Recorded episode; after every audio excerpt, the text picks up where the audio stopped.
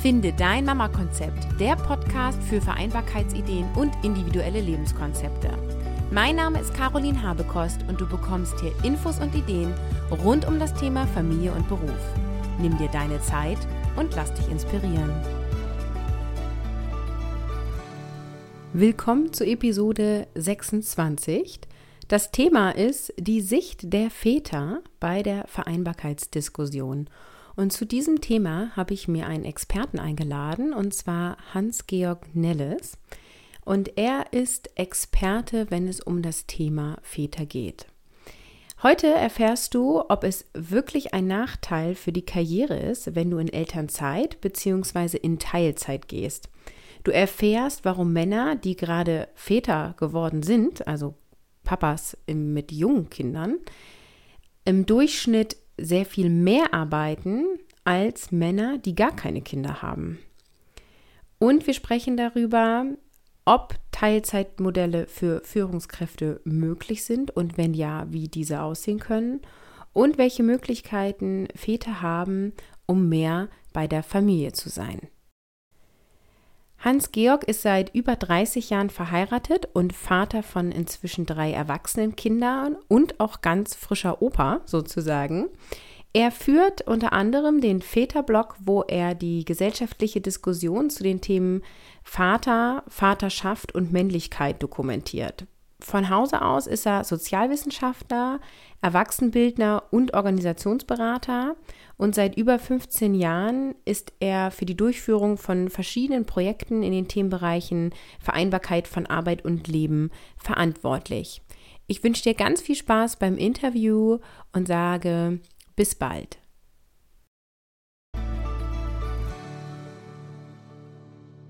Hallo Hans-Georg, schön, dass du da bist. Ja, hallo Caroline. Und äh, meine erste Frage an dich lautet, wie hast du Beruf und Familie vereinbart, als deine Kinder jünger waren? Ja, das Gute äh, war, dass zu dem Zeitpunkt, als äh, ich meine Kinder, wir unsere Kinder bekommen haben, auch noch jünger waren. Also ich war noch äh, mitten in der Ausbildung im Studium und äh, meine Frau war ein bisschen flotter. Sie hat halt keinen Zivildienst machen müssen, war ein bisschen weiter und äh, im Studium, es gab damals keine Regelstudienzeit, äh, war das halt möglich. Dann äh, hat es ein bisschen länger gedauert, aber man konnte, äh, man war in der Lage, über seine Zeit zu verfügen. Äh, das war bei Hannah so und bei den weiteren Kindern äh, war es dann auch so, dass äh, ich noch in der Ausbildung war. Meine Frau hatte dann die Referendarzeit angefangen. Aber das war schon, wie gesagt, gab es viele zeitliche Möglichkeiten. Äh, und auch als ich dann meinen ersten äh, festen Job hatte, hatte ich dort die Möglichkeit, eben äh, ja, die Zeiten und ja, der Ort war fix, aber die Zeiten habe ich im Prinzip vereinbaren können mit den Studierenden, die ich da unterrichtet habe das, das ist, denke ich mal, ein ganz wichtiger Punkt, ne, dass man da äh, selber flexibel ist und dass man, wenn man halt auch jünger ist, noch im Studium ist, äh, ja, die Ansprüche auch noch nicht so hoch sind, der Kostenapparat noch nicht so hoch ist. Da hat man halt viel mehr Möglichkeiten, als wenn man sich dafür entscheidet, erstmal alles fertigzustellen, also Ausbildung zu machen, berufliche Entwicklung schon ein Stück anzuschieben, einen entsprechenden Kostenapparat aufzubauen. Da ist man halt ne, eingeengt. Da gibt es eben auch Erwartungen und, und äh, ja, Routinen, die weiter äh, bedient werden wollen. Und das Ganze ist dann ein bisschen schwieriger. Ich denke mal, je früher man die Kinder kriegt, umso flexibler ist man da und, und bestimmte Sachen, die dann halt nicht laufen, sind dann auch gar nicht so schlimm. Ja, total spannend und äh, da wird auch gleich so ein bisschen deine Einstellung auch klar. Wie schön. Viele Väter gehen ja äh, nicht in Elternzeit oder nicht in Teilzeit, wenn die Kinder jünger sind, weil sie Angst haben, dass sie beruflich dadurch Nachteile haben. Ist aus deiner Sicht diese Angst begründet? Also ich denke mal, äh, Befürchtungen habe ich immer dann, wenn ich nicht genau weiß, was passiert. Und es wird viel über diese Angst geredet und äh, Insbesondere, ich bin ja jetzt schon auch ein bisschen länger an dem Thema dran, insbesondere äh, zu den, ne, ich gehe jetzt einfach mal zehn Jahre zurück, als die Elternzeit äh, neu geregelt worden ist, als die Partnermonate eingeführt wurde, äh, gab es halt eine große Unsicherheit und viele waren dann auch die Ersten in ihrem Unternehmen, die da hingegangen sind und gesagt haben, Mensch, ich möchte es machen. Und äh, vielleicht erlebt haben, ja, da kriege ich ein paar Sprüche gereicht, da wird so ein bisschen getestet, ja, meint er das denn auch ernst? Aber äh, kann, kann, man sich halt drauf einstellen und da muss man halt einen coolen Spruch dagegen halten. Und äh, wenn denn klar ist, ich meine das ernst, ich habe es mit meiner Partnerin abgesprochen, dann äh, ist es in 99,9 Prozent der Fälle auch so gelaufen, dass dann nach einer vernünftigen Regelung gesucht worden ist, ja, wie kriegen wir das hier hin, dass es äh, ja, dass die Arbeit weitergeht. Und ich denke mal, das hatten die allermeisten Väter auch im Kopf, dass sie nicht so nach dem Motto, ich bin dann mal weg, einfach ihren Arbeitsplatz verlassen, um dann die Elternzeit zu machen, sondern die überlegen halt schon auch sehr genau, äh, welcher Zeitpunkt ist der richtige. Kann ich meinen Kollegen, meinen Kolleginnen das überhaupt zumuten, auch länger in Elternzeit zu gehen? Wird es eine Vertretung geben? Für zwei Monate gibt es in der Regel keine. Das heißt, die Kollegen und Kolleginnen, die ja eh auch schon genug zu tun haben, bekommen meine Arbeit mit auf den Schreibtisch. Das ist dann immer auch so, so, ein, so ein Hemmnis, äh, äh, ja, in die Elternzeit zu gehen oder eben auch äh, länger in die Elternzeit zu gehen. Also da gibt es entsprechende Untersuchungen inzwischen auch dazu, die eben zeigen, dass äh, wenn es eine ordentliche Vertretung gibt, die, die Bereitschaft äh, und auch die tatsächliche Inanspruchnahme von Elternzeit höher ist in solchen Betrieben. Was jetzt die Befürchtung angeht, um zur Ausgangsfrage zurückzukommen, dass da irgendwas passiert. Ne? Also äh, ich denke ja gerade an eine Untersuchung, die ist jetzt knapp zwei Jahre alt, wo eben auch genau das äh, mit abgefragt worden ist. Und es sah so aus, dass äh, bei 80 Prozent äh, der Väter, die in Elternzeit gegangen ist, ist überhaupt nichts passiert. Also die sind in den Elternzeit gegangen, haben hinterher genau dort weitergemacht, wo sie vorher quasi ne, vor zwei Monaten, in der Regel vor drei Monaten, ihren Arbeitsplatz verlassen haben. Zehn Prozent haben berichtet, äh, dass die Elternzeit sogar quasi einen Entwicklungsschub für ihre berufliche Entwicklung gebracht hat. Und äh, weitere zehn Prozent haben berichtet, dass es quasi sowas wie eine Karrierepause gibt. Ne? Ich hatte vorher schon auch immer das Beispiel, wenn ich da zu beraten habe, dass er so ist, äh, ich erwerbe halt durch, durch meine Tätigkeit und ne, wenn ich halt gut bin, eine bestimmte Reputation. Und von diesem Reputationskonto wird unter Umständen, wenn die Elternzeit nicht so ein gutes Standing im Unternehmen hat, wird was entnommen. Das heißt, ne, um dann weiterzukommen, ne, ein Jahr, zwei Jahre, dann geht's weiter. Und das haben auch die allermeisten Väter berichtet. Die haben nicht von einem Karriereknick, sondern von einer Karrierepause gesprochen ich denke mal, man kann natürlich nicht ausschließen, dass es immer noch Unternehmen, dass es immer noch Chefs oder Chefinnen gibt, die äh, sagen, in meinem Unternehmen nicht. Und der Erste, der es hier versucht, der wird halt den Kopf kürzer gemacht, um es ne, stark bildlich auszudrücken. Das kann ich nicht ausschließen, aber äh, das ist eher, eher die absolute Ausnahme. Mhm. Was dann ne, den zweiten Teil der Frage angeht, wenn ich denn natürlich hinterher die Arbeitszeit reduziere nach der Elternzeit und das ist dann eben auch der Wunsch vieler Väter. Das wird dann schon ein bisschen kritischer. Äh, in vielen Unternehmen wird das dann so betrachtet, okay, jetzt hast du ja deine zwei Monate gehabt, damit ist das Kapitel ja abgearbeitet und du kannst ja jetzt wieder voll reinhauen und eigentlich braucht ihr als junge Familie auch mehr Geld. Also mach doch bitte schön jetzt hier mehr Überstunden und das ist ja das Wahnwitzige, wenn man halt äh, anschaut, wie viel äh, Männer ohne Kinder arbeiten und wie viel gerade Männer arbeiten, die gerade Vater geworden sind, arbeiten sie sehr viel mehr im Durchschnitt.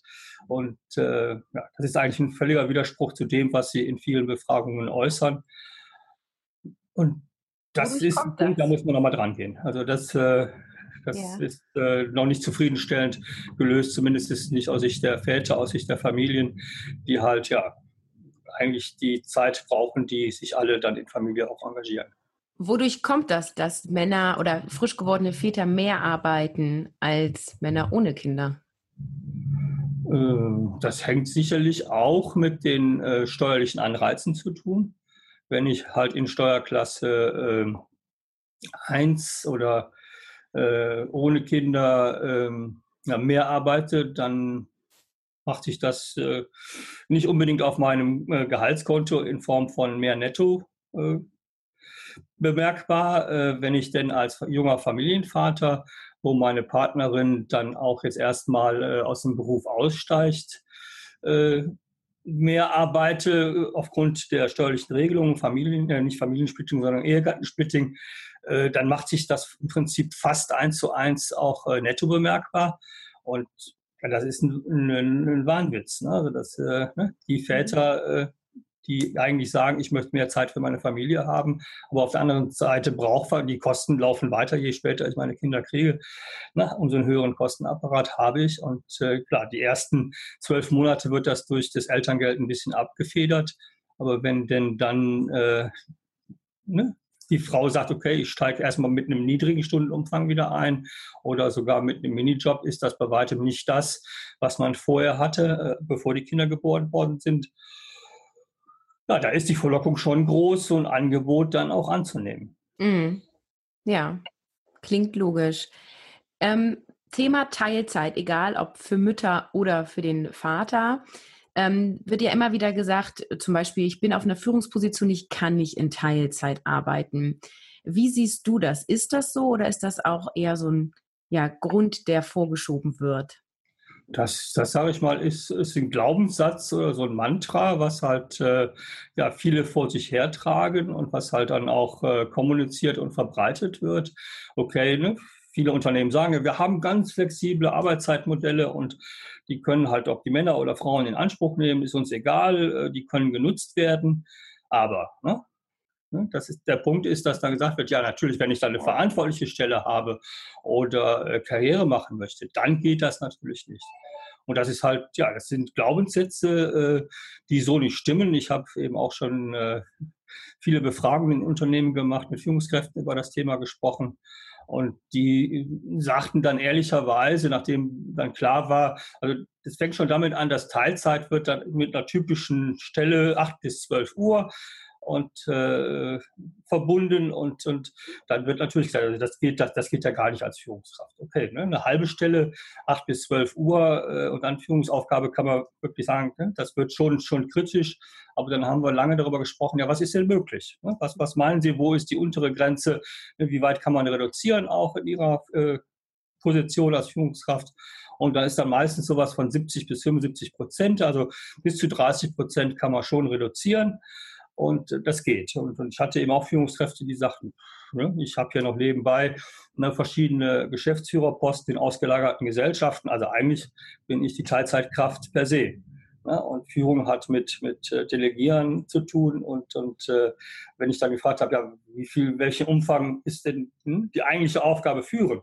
Ne, da ist in Zeiten, wo es zustande kommt, die lagen in der Regel weit unter 50 Prozent. Mhm. Okay, aber auch die ganze Kommunikation, das Ganze drumherum, die vermeintlich sinnlosen Meetings.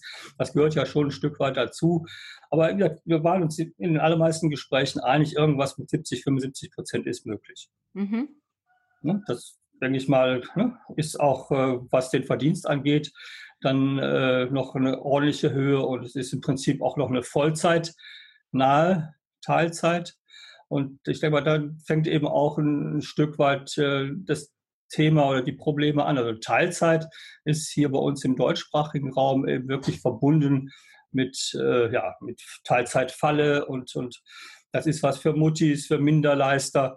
Ähm, das ist mit Führung nicht zu vereinbaren. Also da sind lauter Bilder in den Köpfen, die schon von vornherein verhindern, dass sich die Menschen, die es machen wollen, da überhaupt mit dem Gedanken auseinandersetzen. Ein weiterer Punkt ist, äh, ne, das war ja auch vor kurzem noch in der Diskussion. Es gibt ja hier bei uns ein Teilzeit- und Befristungsgesetz, was halt ja jedem erlaubt, ne, wenn denn die Betriebsgröße stimmt, äh, dass ich meine Stundenzahl reduziere. Mhm. Ne, aber es gibt im Prinzip keine Möglichkeit, dann auch, äh, oder es gibt keinen Anspruch, dann auch wieder auf die vorherige Stundenzahl äh, aufzustocken. Ne, und das stand ja eigentlich im Koalitionsvertrag, dass das äh, geregelt werden sollte, dass es einen Anspruch geben sollte, nach, äh, ne, natürlich nach Absprache mit dem Unternehmen und in festgelegten Zeiträumen dann wieder auf die volle Stelle aufzustocken. Und äh, das ist auch meine Erfahrung, dass sehr viele Männer, sehr viele Väter sagen, also das ist für mich die Bremse. Ich würde ja gerne in bestimmten Zeiten auch mal reduzieren, aber wenn ich dann weiß, ich habe kein, keine Möglichkeit, wenn der Chef nicht mitspielt, äh, oder die Chefin nicht mitspielt, dann auch wieder auf meine ursprüngliche Stelle zu kommen. Ist das ein Grund für mich, ist das Risiko erstmal nicht einzugehen. Das heißt, auf der anderen Seite, wenn es denn so einen Rechtsanspruch gäbe, wäre das äh, ja, für viele äh, eine Möglichkeit zu sagen, ich gehe jetzt mal für ein Jahr, zwei Jahre in einer bestimmten Familienphase, reduziere ich meinen Umfang und äh, ja, diese, diese nicht dieser Nicht-Anspruch, halt auf die volle Stelle zurückzukehren, ist an der Stelle ein großes Hindernis. Mhm. Ich denke mal, der Widerstand, der von Seiten der Unternehmen äh, an dieser an, ne, zu dem Gesetzentwurf gekommen ist, äh, zeigt eben auch, dass die schon befürchten und denke mal zu Recht befürchten, dass da äh, viele Männer auch von der Möglichkeit dann Gebrauch machen werden. Ja. Dann ist es ja so, dass oft auch auf gleichen Positionen die Männer mehr verdienen als die Frauen. Glaubst du, dass da auch ein Grund dafür liegt, dass mehr Frauen in Elternzeit und auch in Teilzeit gehen für die Familienphase? Klar, das ist natürlich dann die, die Ökonomie, die am Küchentisch äh, sich abspielt, wenn denn ein Kind kommt und dass man dann schon überlegt, äh, ja, wer verdient jetzt wie viel, wie groß ist der Einkommensverlust, wenn ne, der Partner, also der Vater für längere Zeit in die Elternzeit geht, äh, was, was bekommen wir an Elternzeit, äh, Elterngeld, wenn die Mutter in, in äh, die Elternzeit geht, das, das äh, ist schon ein wichtiger Grund, wobei es auch äh, Forschung darüber gibt, dass das äh, Monetäre eigentlich nicht das letztendlich Entscheidende ist, sondern es sind die geteilten Überzeugungen, was ist eigentlich besser für das Kind. Mhm. Äh, und wenn da eben die Überzeugung ist, für das kleine Kind ist es besser, dass die Mutter da ist, dann äh, gibt es eben auch genügend Beispiele, dass die Mutter zu Hause bleibt, auch wenn sie eigentlich mehr verdient. Mhm. Da reden wir aber dann über, ne, über Einkommens. Äh, wo das dann wirklich auch noch geht, wenn denn äh, wirklich klar ist, das ist überhaupt nicht machbar, weil äh, dann das Allernotwendigste auch nicht mehr reinkommt, ist, ist das natürlich mit einem Grund. Äh, klar, es wird vielfach ja gesagt in der Karriereberatung, da, der entscheidende oder ganz entscheidender Faktor auch für die, für die Frau ist es äh, äh, zu schauen, äh, welchen Mann sie heiratet, also ob äh, der eben an der Stelle quasi partnerschaft orientiert ist und eben auch bereit ist, in Elternzeit zu gehen. Und äh, ich sage dann immer umgekehrt, ist es aber auch äh, entscheidend für den Mann, für den Vater, äh, wie viel Vater er sein darf, hängt eben auch davon ab, ob äh, ne, die Frau das entsprechend zulässt. Ja. Also, auch äh, wenn denn, wenn es denn darum geht, äh, ne, die zwölf und zwei Monate entsprechend aufzuteilen, eben nicht zu sagen, also ich nehme auf jeden Fall die zwölf, weil dann bleiben ja nur zwei für den Mann übrig, sondern eben auch sagen, okay, ich, ne, dann lass uns das aufteilen. Ne, ob das dann sieben zu sieben oder acht zu sechs oder sechs zu acht ist, ne, das muss ja nicht 100 Prozent 50-50 äh, sein, aber das ist ein ganz anderer Ansatzpunkt und der Mann hat eben auch ganz andere Möglichkeiten im Betrieb aufzutreten, wenn denn seine Partnerin gesagt hat, also ne, ich habe ja auch einen guten Job und ne, ist doch kein Thema. Du gehst zu deinem Chef und wenn der dann versucht, äh, dich ins Boxhorn zu jagen, dann ne, sagst du erstmal, okay, aber wir haben es abgesprochen und wir machen das so. Und mhm. in der mhm. Regel, wenn der Chef das begriffen hat, wird er auch ganz schnell mal ein bisschen rechnen und sagen, okay, dann habe ich den sechs Monate nicht, aber äh, wenn ich denn jemanden neu einstellen muss, das kostet eigentlich wesentlich mehr. Ne? Also allein die Einstellungskosten, das, was sonst an Einarbeitung braucht und, und wer weiß, ob das dann wirklich so eine gute Kraft ist, die ich dann bekomme. Ne? Da muss man eben auch ein bisschen, ein bisschen pokern können. Und je, ich, je mehr Sicherheit ich da habe, wenn ich eben weiß, ich kann da auch Risiko eingehen, weil meine Partnerin da auch äh, entsprechend arbeiten gehen möchte und eben nicht sagt, ne, guck du mal, dass du das Geld für die Familie reinbringst, dann sind das andere Möglichkeiten. Mhm. Ja, das ist total spannend. Ich kenne mehrere Beispiele, wo sich die ähm, Eltern überlegt haben, wir teilen das auf. Die Frau zuerst in Elternzeit war und dann gesagt hat, ich will doch länger zu Hause bleiben. Ich gebe nicht von meinen zwölf Monaten was ab, was ja auch schon mal schön ist, dass es als ihre bezeichnet werden. Ja, so Aber eben genau das, wo sie sagen, ah, okay, ich ähm, ich kann doch nicht arbeiten gehen, ich will es nicht. Und dann oft der Vater sagt, ja, okay, gut, dann nehme ich nur die zwei Monate, machen wir es anders, als wir uns das überlegt haben. Ja, und das fällt einem dann hinterher auf die Füße. Ja. ja. Ähm, gibt es denn Möglichkeiten, gerade für die Väter, mehr ja, zeitlich für die Familie präsent zu sein, die wir vielleicht auf den ersten Blick gar nicht so sehen? Ja, das, ne, ich denke mal, da sind wir jetzt beim Thema äh, Digitalisierung, Homeoffice, Mobile Working. Ne? Es gibt viele Möglichkeiten, dass ich halt äh, ne, Zeiten, die ich für, für Fahrten aufwende, wenn ich natürlich Auto fahre, geht das nicht, Aber wenn ich, äh, wenn ich halt sehe, wie viele äh, morgens in den Zügen sitzen, mindestens eine Dreiviertelstunde, Stunde oder noch länger mit dem ICE irgendwo hin zur Arbeit fahren, da sind zeitliche Potenziale, die ich eben auch schon für Arbeit nutzen kann und die die allermeisten auch schon, schon nutzen. Und äh, man kann natürlich sagen, die Zeit steht dann unter Umständen mehr für Familie auch zur Verfügung. Es gibt die Möglichkeit, äh, eben auch äh, ja, quasi im Homeoffice zu arbeiten, zu Zeiten, wo denn die Kinder schlafen. Das ist natürlich ne, eine zusätzliche Anforderung, eben auch, auch vielleicht eine zusätzliche Belastung für Partnerschaft, weil das natürlich auch Zeiten sind, wenn die Kinder im Bett sind, die ich dann äh, für die Partnerschaft äh, eigentlich nutzen, nicht nur nutzen kann, sondern nutzen muss weil äh, wenn ich dann Arbeit habe und die Arbeit diene, wenn ich die Kinder gut versorge, ist das alles super, ist alles äh, eine äh, notwendige Geschichte. Aber äh, was es eben auch braucht, ist die Zeit für die Partnerschaft, wo ich eben nicht nur mir, mir im Prinzip die Aufgabenzettel zureiche oder noch kurz abspreche, was eben morgen wieder anders ist, was wir da neu planen müssen, sondern da gehört ein bisschen mehr dazu. Also da muss man schon gucken, dass ich nicht nur die Arbeitszeiten und die Kinderbetreuung optimiere, sondern am Ende auch noch genug Zeit für Partnerschaft übrig bleibt. Aber die ganzen Möglichkeiten, technischen Möglichkeiten, ne, mhm. bieten mhm. da schon äh, ja, Spielräume, die es vor etlichen Jahren noch nicht gegeben hat. Ja, Oft bedeutet das ja, wenn beide Elternteile zu gleichen Teilen arbeiten gehen und zu gleichen Teilen die Kinder betreuen, ein sehr viel höherer organisatorischer Aufwand. Ist es aus deiner Sicht das wert? Also wenn denn beide arbeiten gehen, wenn, weil beide eine gute äh, Ausbildung haben, einen interessanten Job haben und eben auch ein Stück weit äh, ja, an Wertschätzung in Arbeit erfahren. Das äh, erzeugt Zufriedenheit äh, und das, denke ich mal, ist ein Punkt, äh, der ist äh, ja, notwendig, ne, um überhaupt dann auch äh, die Anstrengungen, die ich mir ansonsten aufgeladen habe mit Kindern und, und mit dem ganzen Drumherum, um ne, das überhaupt äh, ja, machen zu können. Ne? Und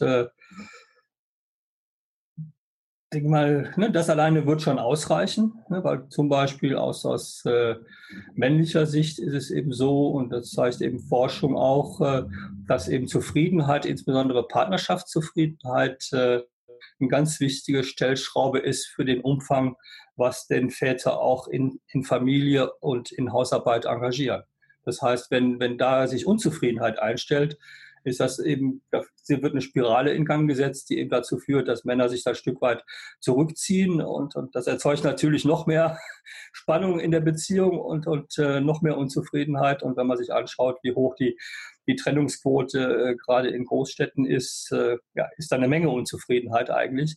Und, und äh, ja, Beruf ist oder arbeiten gehen, kann ich sagen, ist auf der einen Seite eine Notwendigkeit, um, um halt ne, die finanziellen Mittel zu haben, die ich brauche um, um halt in der Großstadt auch äh, gut leben zu können. Aber Arbeit ist eben auch ein Stück weit, ne, wo ich mich selbst verwirklichen kann und, und äh, ja, ich habe soziale Kontakte mit Kollegen und, und Erfolgserlebnisse. Das sind alles Sachen, die noch über das Geld hinausgehen. Und wenn das zu meinem Lebenskonzept gehört, dass es dazugehört und ich dann so einen Teil wegstreiche, äh, ist, ne, ist das eben mehr, als dass ich dann mal nicht arbeiten gehe. Und äh, der zusätzliche Aufwand ist groß.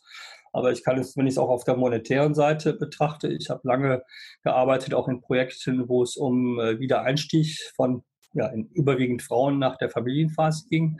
Und dann haben wir eben auch äh, versucht, mal so Modelle aufzustellen, ne, wie viel, wie groß der finanzielle Verlust ist, wenn ich denn ne, länger in Familie bleibe, entsprechend weniger verdiene. Und das haben wir dann mal schon angefangen mit 50 Cent oder einem Euro mal hochgerechnet auf, auf eine Lebensphase, die danach ja immer noch, oder eine Arbeitsphase, die danach, danach immer noch 30 oder 35 Jahre beträgt.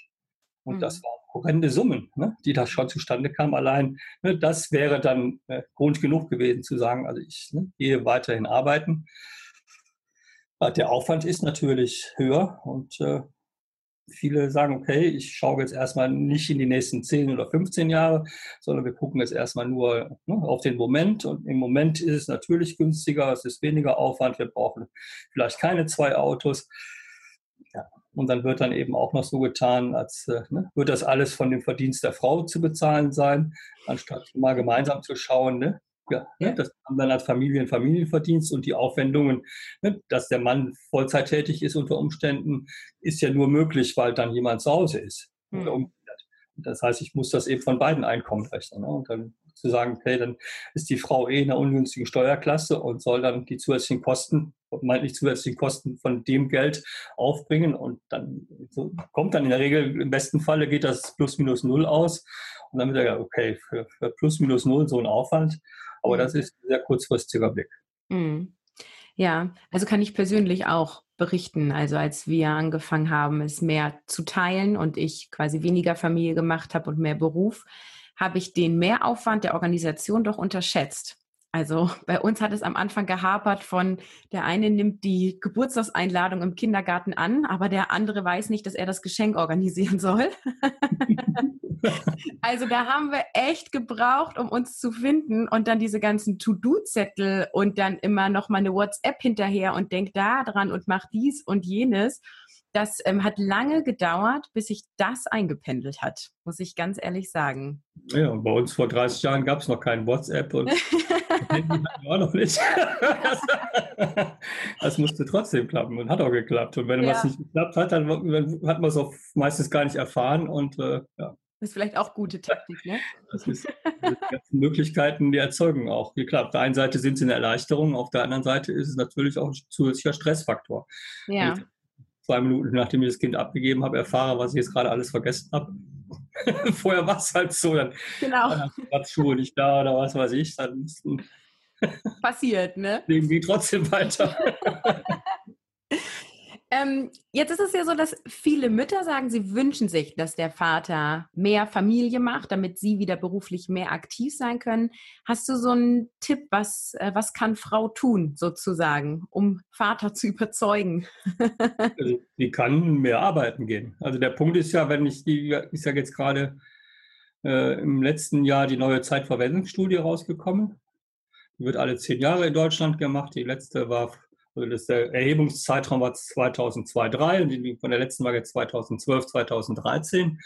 Und da ist schon rausgekommen, also was mich ein Stück weit erschreckt hat, war, dass halt Mütter und Väter äh, im Durchschnitt zehn Stunden mehr Zeit aufwenden für äh, Familie und Haushaltsaufgaben als äh, Menschen, Männer, Frauen, die keine Kinder haben. Mhm. Was eben aber ausgekommen ist, dass Mütter und Väter jeweils für sich, ne, klar, das die Verteilung zwischen bezahlter Arbeit, Erwerbsarbeit und unbezahlter Arbeit war halt äh, ne, unterschiedlich, aber in der Summe ne, haben Mütter und Väter in etwa gleich viel Zeit pro Woche aufgebraucht. Väter ein bisschen mehr.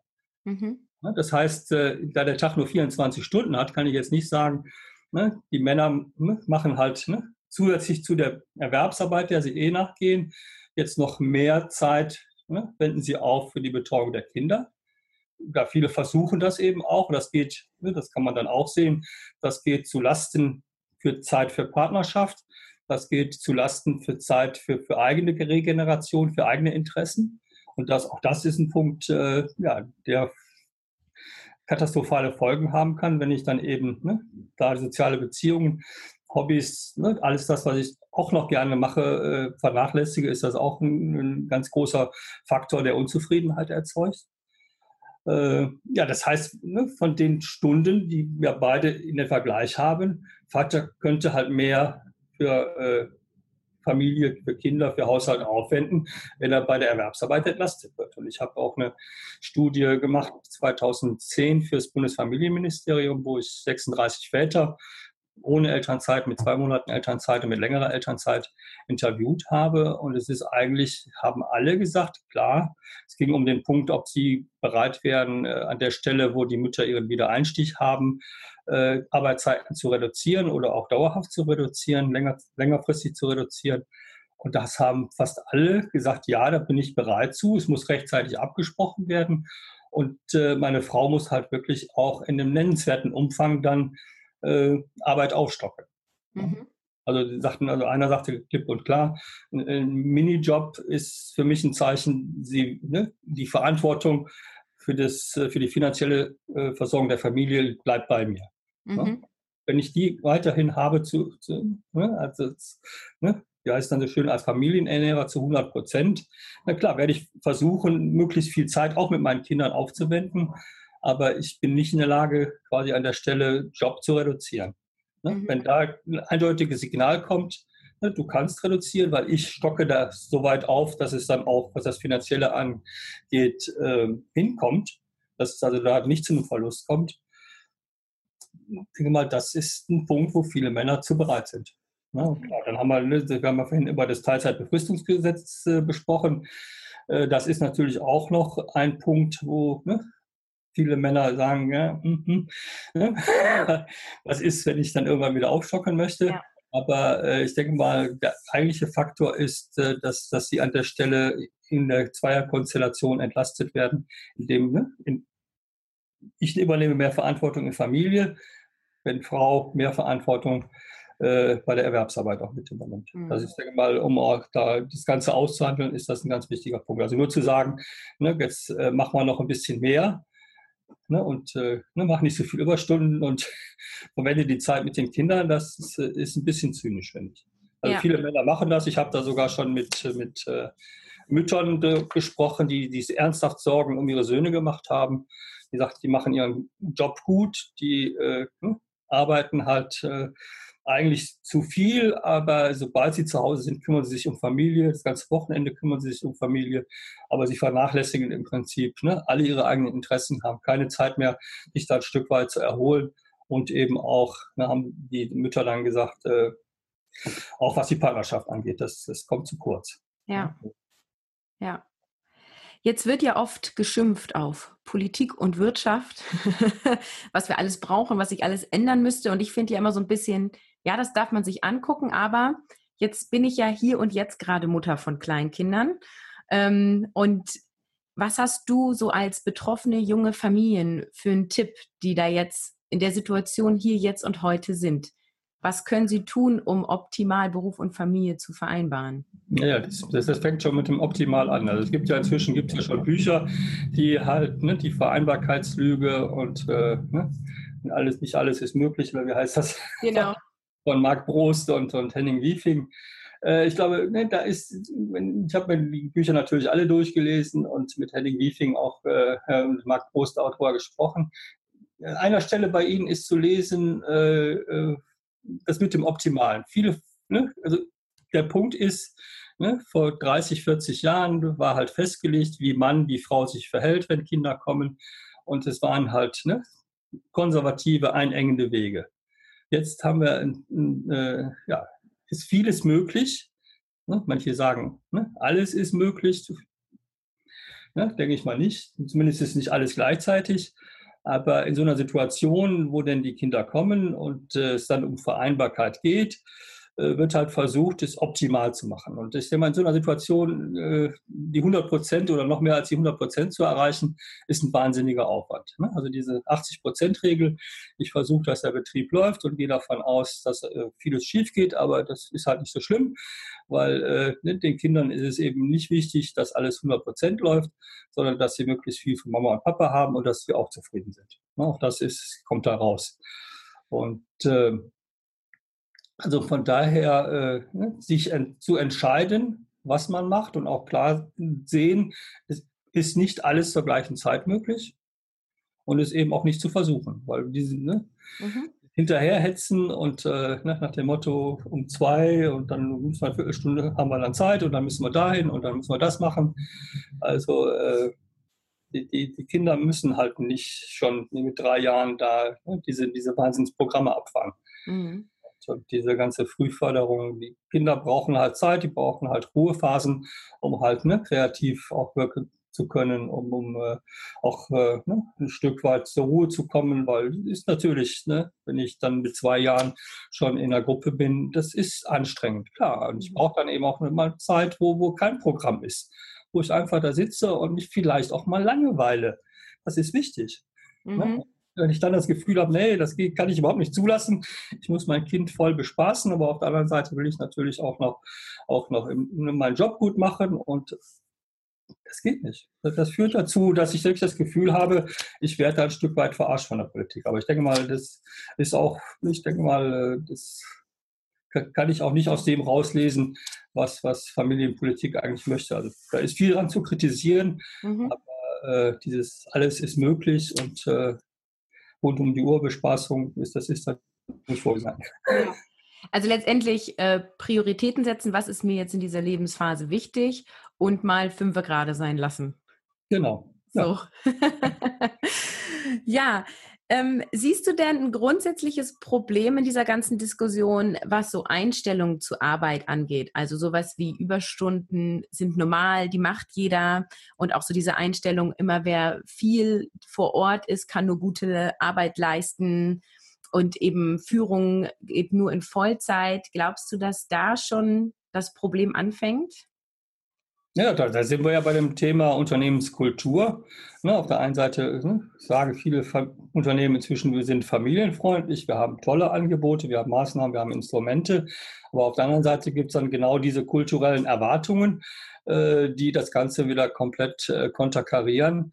Und äh, ja, da, genau da fängt halt die Unglaubwürdigkeit an und da fängt dann der Stress für die Beschäftigten an, wenn sie erleben, wenn sie merken, dass was auf der einen Seite gesagt wird, ist äh, nicht authentisch, weil es wird nicht gelebt. Ne? Und mhm. eine Führungskraft, die dann auch äh, vorlebt, äh, dass sie bis, bis, ne, was weiß ich, Ultimo im Büro sitzt und Besprechungen zu Zeiten ansetzt, wo jemand, der Familie hat, eigentlich denkt, das kann doch nicht wahr sein. Ne? Das, ja, das, das ist wirklich mit äh, einer der Ursachen, die den Stress für, für Väter und Mütter verursacht. Ja. ja, okay. Was glaubst du, wie wird die Entwicklung sein? Wird es in Zukunft mehr Väter in längeren Elternzeiten geben oder in Teilzeit?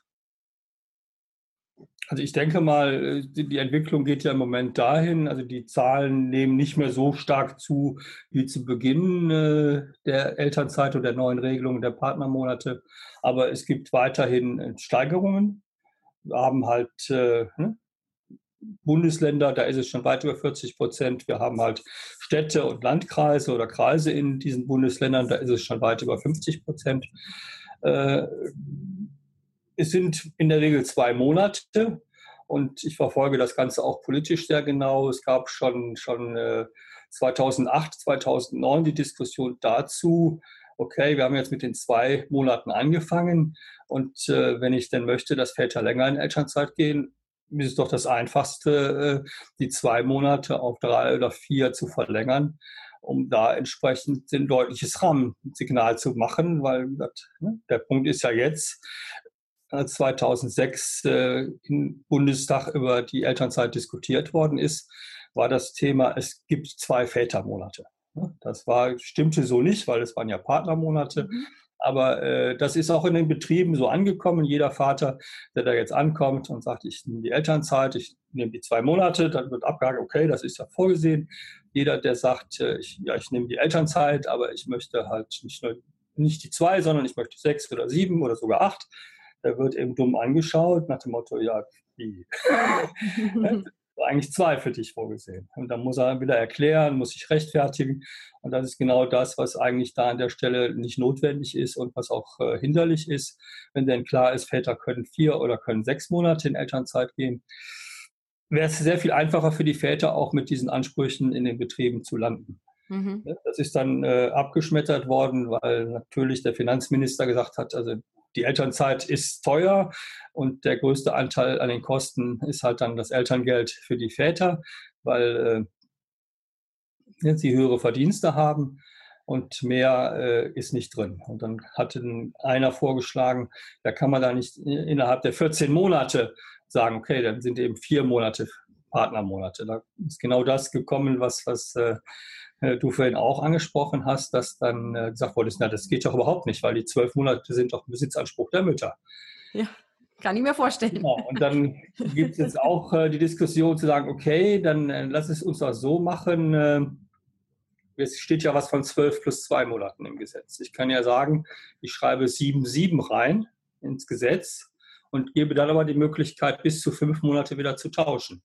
Mhm. Das heißt, ich könnte ne, den alten Zustand herstellen, aber es ist ja natürlich erstmal ein anderes Signal. Wenn Ja. ich sage, vorgesehen sind sieben, sieben und davon kann ich dann, ne, wenn ich es entsprechend Mhm. anders aushandle, auch äh, wieder auf den alten Zustand wiederherstellen. Also das würde erstmal kostenneutral auf den ersten Blick, wenn ich davon Ja. ausgehe, es machen nicht so viele. Kann natürlich, wenn, ne, wenn Mhm. das ich äh, erwarte und auch äh, ne, so vermute, mehr Väter dann ne, sagen, okay, wenn da jetzt sieben steht, dann kann ich ja auch ne, fünf nehmen, dann bin ich ja immer noch zwei unter dem Maximum. Das hat, das hat eine andere Ver Verhandlungsposition, ist das. Ne? Sowohl gegenüber meiner Partnerin, die halt nicht mehr sagen kann, ich nehme die zwölf, Ja. dich, aber auch gegenüber meinem Chef, meiner Chefin, wo ich sagen kann, okay, sieben sind vorgesehen. Also ich nehme keine Angst, ich nehme nicht die sieben, aber vier nehme ich.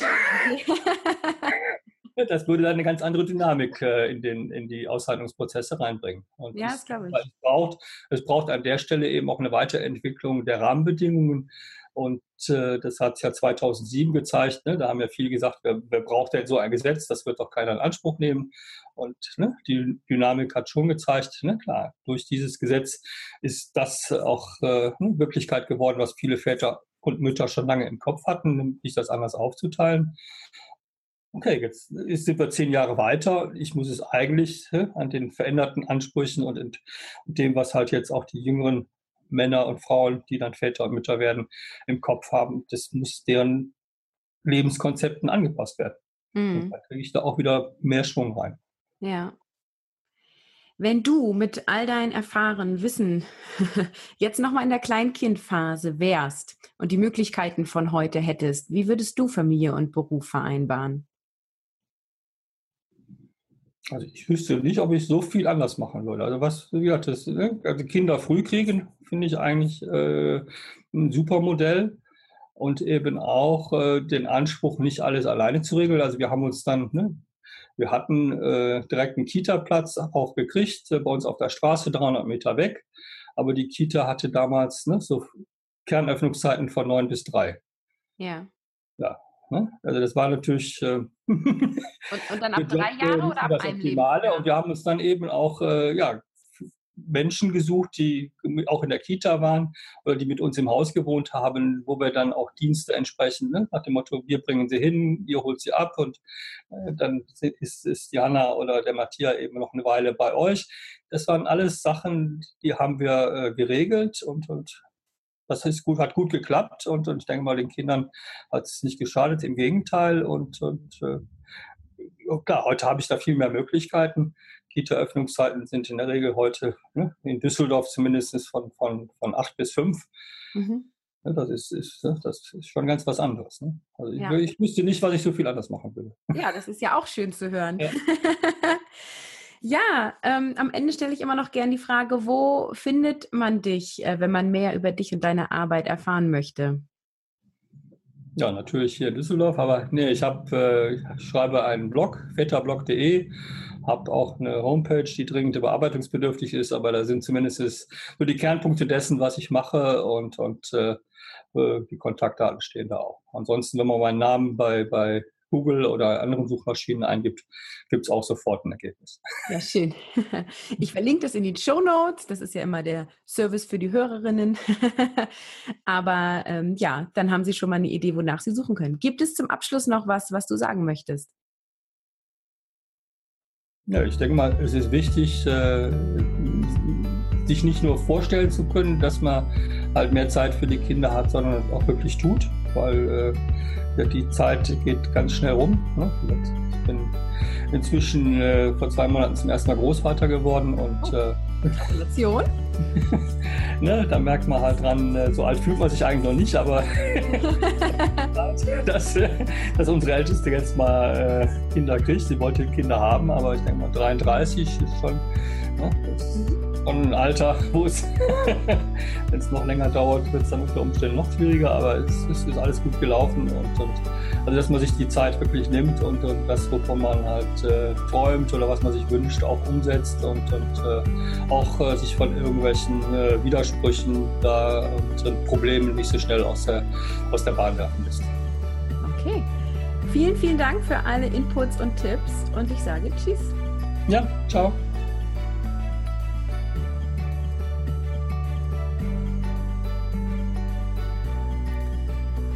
Schön, dass du dabei warst. Heute, heute habe ich noch den Hinweis, dass es diese Woche ein Gratis-Webinar gibt und zwar zu dem Thema Mehr Vereinbarkeit von Beruf und Familie durch deinen Partner, wie du als Mama erfolgreich mit dem Partner in das Gespräch gehst. Und hier werde ich das beleuchten, was wir jetzt auch schon in dieser Episode besprochen haben und eben auch in der Folge davor wie der Partner genauso zuständig ist für das Thema Vereinbarkeit und wie du darüber reden kannst, wie du in das Gespräch gehst und wie du dich mitteilen kannst und Dinge verändern kannst. Auch freue ich mich weiterhin, wenn du in der Facebook-Gruppe aktiv wirst. Den Link setze ich dir wie immer in die Show Notes. Ich bin jetzt seit Mai dabei, hier immer in dieses Mikro zu sprechen und es antwortet mir jetzt hier gerade keiner, weil ich es ja aufnehme und dann ein paar Tage später veröffentliche. Und ich würde mich super doll freuen, wenn du mir einfach mal eine Rückmeldung gibst. Welche Themen haben dir besonders gut gefallen? Wovon wünschst du dir mehr und wovon weniger? Und dafür kannst du die Facebook-Gruppe nutzen oder mir auch eine E-Mail schreiben an kontakt.carolinhabekost.de. Ich freue mich auf das Gespräch mit dir und äh, dass mein Monolog sozusagen äh, in einen Dialog umgewandelt wird. Ich wünsche dir einen wunderschönen Tag und sage Tschüss bis zum nächsten Mal.